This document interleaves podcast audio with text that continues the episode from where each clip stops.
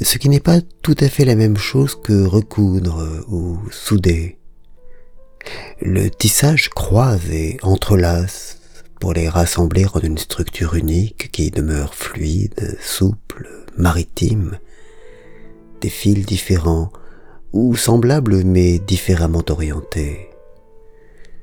Ce n'est pas le tressage qui réunit les fils, les fibres ou les câbles en une direction unique, la joliment baptisée âme, chacun perdant son or.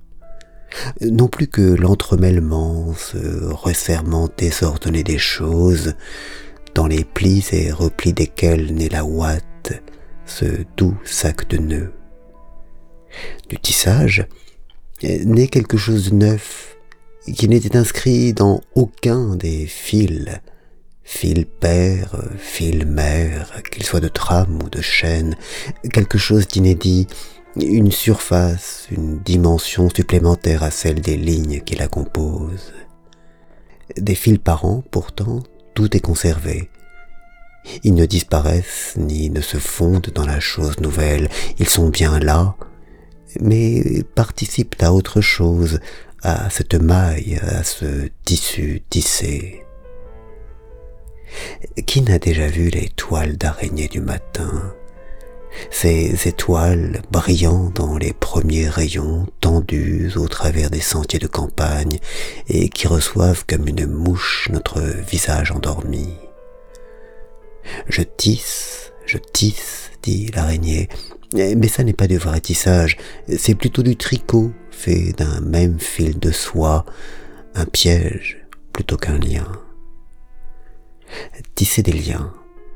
L'expression est d'ailleurs mal construite, trompeuse, piégeuse elle aussi comme la toile du matin, car le lien n'est pas un autre, il est dans le tissage, dans l'entrecroisement du tien et du mien, l'entrelacement des mots, l'enlacement des corps, la danse et la caresse, ces façons de se perdre tout en se conservant, de mourir dans la maille à l'envers pour renaître dans la maille à l'endroit.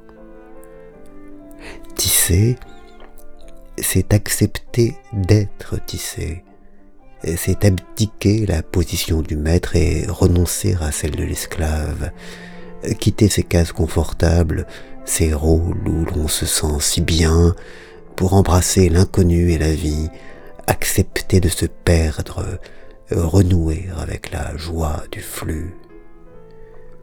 Malheureux et malheureuse celle qui refuse d'être tissée, qui dans la maille ne voit que la grille, qui dans le tissu ne distingue que la chaîne.